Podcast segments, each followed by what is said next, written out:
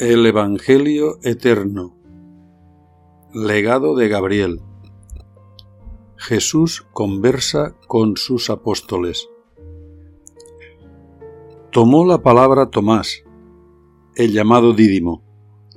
Maestro, en mi más tierna mocedad conocí a un hombre, un griego, el cual me enseñó a creer sólo en aquello que es confirmado por los sentidos, y hasta llegar a ti he practicado esta enseñanza, y, en verdad, puedo decir que me ha ido bien, pues ella ha librado a mi persona de muchos engaños.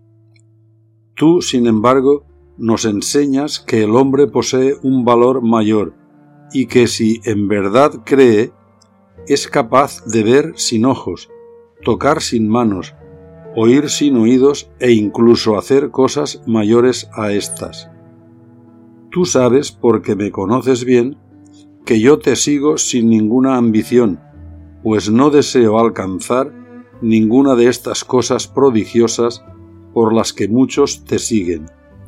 Ahora bien, maestro, ¿qué se puede hacer por aquellos hombres que queriendo obtener las virtudes que en ti obran, decaen pronto en el ánimo si en ellos no se realizan? Jesús le dijo, Muchos creen tener la necesidad de vivir y esto les causa gran preocupación, de manera que pasan sus días inmersos en ellos mismos, de forma que apenas si conocen la vida, pues ésta sólo tiene sentido en los hombres cuando éstos se niegan por los demás. Cada hombre vive, en verdad, en el pensamiento de los demás. Por esto os declaro que lo absoluto es múltiple y la soledad una mentira. Te digo, Tomás, y a todos lo digo, que para hallar la plenitud del ser hay que gratificarse con la felicidad ajena, y para conseguir esto hay que obrar de acuerdo a ley.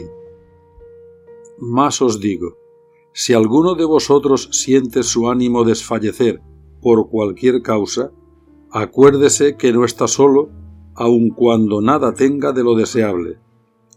Esto le hará sentir el gozo de los desheredados de la tierra, de manera que comprenderá que ni él mismo se pertenece, y alcanzado este sentimiento, hará las obras que yo hago, pues en él no habrá ni un ápice de malicia, ya que su anhelo viene a ser el gozo ajeno, y este es el mayor placer que puede llegar a sentir el hombre en su espíritu. Nadie, pues, pierda la alegría por conocerse e imbuirse en su conocimiento, antes bien reconózcase en los demás. Este es el sendero de la salvación, pues haciendo esto aprenderéis a perdonar toda cosa, ya que os reconoceréis capaces de cualquier culpa. En cuanto a los que creen, no destrocéis su fe, pues quien en verdad cree alcanza a su creencia, y ella le demuestra la verdad. También os digo que es mejor andar descalzo que con las sandalias de la hipocresía.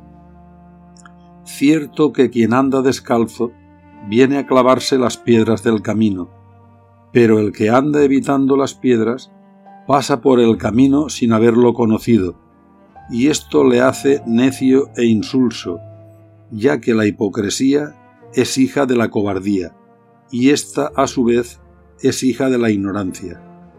Quien conoce no teme, pero es mucho mayor quien no teme sin conocer. Dicho esto, se pusieron a comentar los unos con los otros la respuesta que Jesús de Nazaret les había dado él permanecía en silencio. Entonces Andrés, el pescador, preguntó, Maestro, ¿qué es aquello que debemos desear? Entonces Jesús expuso, El deseo es la fuerza que hace que todo tenga sentido, pues es el principio de la necesidad.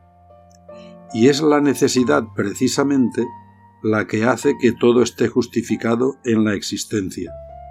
Por el deseo vivimos el gozo de la esperanza, y ésta nos hace sentir la libertad.